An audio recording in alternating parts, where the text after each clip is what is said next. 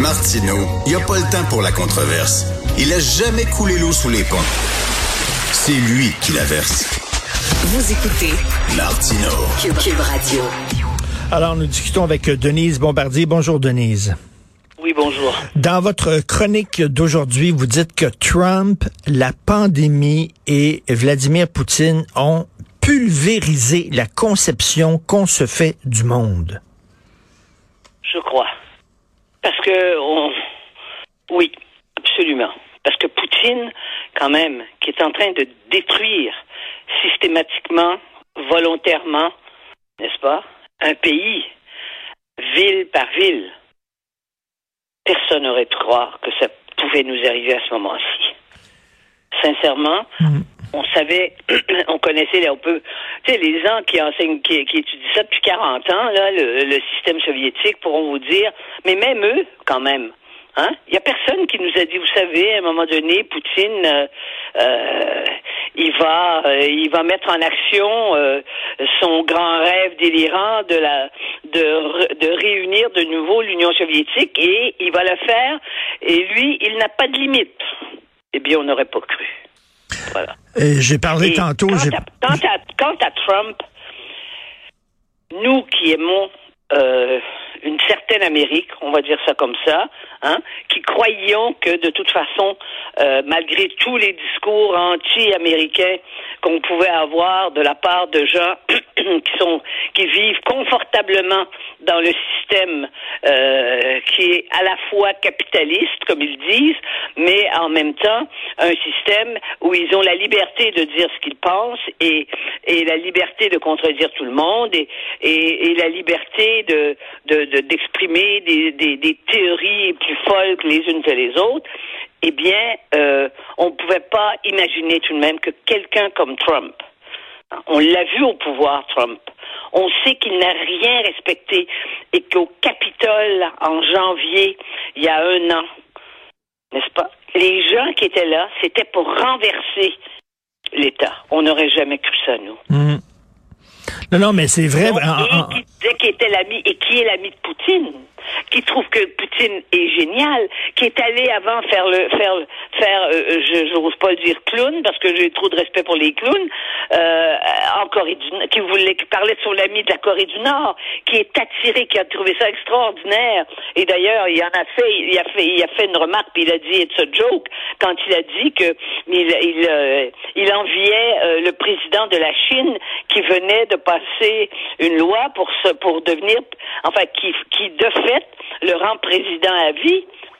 C'est de ça qu'il rêve et qui a dit qu'il s'était fait voler l'élection envers et contre tous, envers tous les, toutes les études, tous les témoignages, toutes les commissions euh, qui existent à, Washington, les commissions parlementaires, les commissions du Sénat, et dont on sait qu'il ne rêve que d'une chose, c'est de reprendre le pouvoir. Et on sait aussi que euh, il s'agirait que deux personnes changent d'opinion pour que euh, les deux chambres actuellement soient contrôlées par les démocrates, par les pardon par les républicains.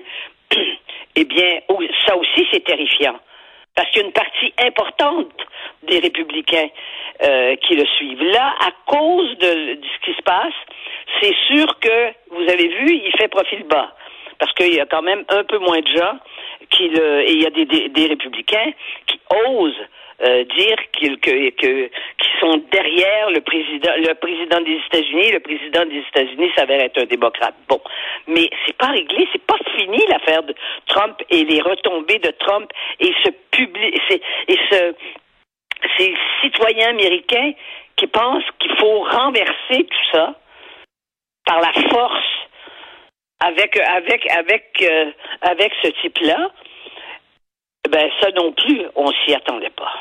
Fait que là, il y a des gens aux États-Unis qui prennent des institutions démocratiques d'assaut. Euh, on a vu pendant la pandémie qu'il y a des gens qui croient n'importe quel coucou, qui écrivent n'importe quelle sottise sur Internet. Absolument. Et là, on voit qu'il y a un dictateur qui est prêt à utiliser la violence pour écraser euh, un pays démocratique. C'est vraiment comme vous Oui. dites, effectivement, en deux ans, c'est notre vision du monde qui qui a volé en éclats. Là. Complètement, et surtout notre impuissance et notre peur Ben oui. à cause de l'arme nucléaire. C'est évident, c'est ça qui joue. Hein? S'il y avait que des armées, on dirait c'est c'est épouvantable, mais mais là, l'arme nucléaire, ça fait toute la différence. Et comme il est prêt euh, à aller bombarder des, des, des, maternités et après ça des, des, des hôpitaux pour pour pour gens handicapés, et qu'il raconte et qu'il fait raconter par son par son ministre des Affaires étrangères que ce qu'on a, ce qu'on a vu là des maternités, les femmes qui sortaient enceintes jusqu'aux yeux, que c'est une mise en scène du président de l'Ukraine. Il le dit et on sait aussi que la Russie est absolument sous le verrou. Ils, mm.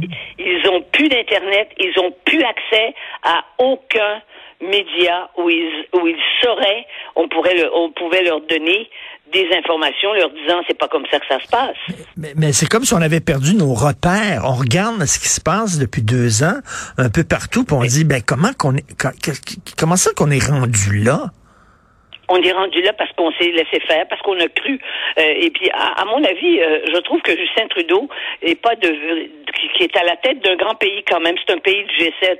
Hein? Justin Trudeau, le pacifiste, mmh. hein, qui aime tout le monde et puis on connaît ses on connaît ses positions et qui se qui sent les micro-agressions puis qui veut pas puis qui pleure dans les euh, quand il voit que les que, que certaines communautés sont maltraitées. Mais il ne pleure pas pour certaines pour une autre communauté. La communauté pour laquelle, devant laquelle il pleure pas et pour laquelle il ne pleure pas et il ne raconte pas l'histoire, c'est, ce sont, euh, ce sont les Québécois francophones. Hein, ça, au contraire, nous sommes des agresseurs dans ça. Et d'ailleurs, il va aller, il va aller devant les tribunaux pour euh, là pour, il l'a dit qu'il irait devant les tribunaux, pour, euh, devant la Cour pour contester la loi 21, la loi sur la laïcité. Et d'ailleurs, Jean Charest, on le sait maintenant, il a dit qu'il était contre et qu'il fallait, il fallait abolir cette loi parce que de toute façon, elle est inconstitutionnelle. Il faut aller devant les tribunaux. Bon. Alors donc, mais d'avoir quelqu'un, une espèce d'adolescent, euh, gentil, gentil, hein, mais imaginez-vous assis devant Poutine?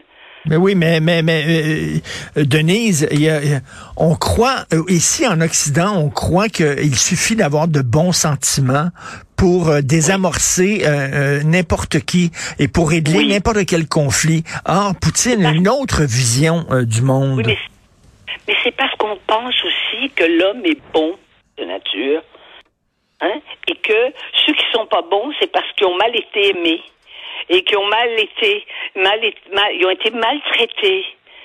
Et c'est, on, on sépare le monde comme ça. C'est une vision niaise. C'est une vision mmh, de mmh. guimauve de ce, de ce qu'est, mais relisons l'histoire humaine depuis le début des temps pour savoir que c'est pas comme ça. C'est pas parce qu'on est des, euh, Voyez-vous, ce matin, en bas de mon papier, je l'ai ouvert par hasard parce que je voulais aller voir qu'est-ce que, qu'est-ce qu'il disait. Il y en a un, il m'appelle Madame Bobo. Imaginez-vous donc, Bobo, c'est quoi? C'est, c'est bourgeois, bohème, oui. Je suis tout sauf bourgeoise et bohème. Non, non, moi, c'est incroyable. J'ai une vision bobo, bohème, et puis il y a ceux qui aussi qui veulent voir les deux, les deux, les deux côtés de la médaille. Et il y a des, il y a des d'ailleurs, il y a des gens, il y a des même des journalistes très brillants qui sont dans leur, on sent dans leur dans leur façon de présenter les les, les papiers, leur, leur chronique, on sent qu'ils sont ambigus. Peut-on être ambigu devant l'action de, de, de Poutine? Ce, une des choses qui m'a le plus scandalisé, c'est la déclaration du pauvre orthodoxe hein, ben qui est au Canada et qui, mais qui est à la, la basilique est à Montréal d'ailleurs, c'est près de la le boulevard Lacadie, qui s'est prononcé en faveur de Poutine et de son action et qui blâme l'Ukraine. Alors, faut pas oublier que son Église, elle est comme toutes les autres églises au Québec, financée Hein, ils paient pas d'impôts, ils ont des, ils ont des, ils ont des, des, des ils, ont des, des, des avantages fiscaux et tout, et ça c'est payé par les taxes des Québécois. Et ce pauvre-là, qui est un pauvre orthodoxe, parce que vous savez que aussi, on n'en parle pas beaucoup dans nos journaux à nous, on le mmh. rapporte pas. Mais, mais, mais Poutine est un, est un, c'est un, c'est un mystique euh, religieux.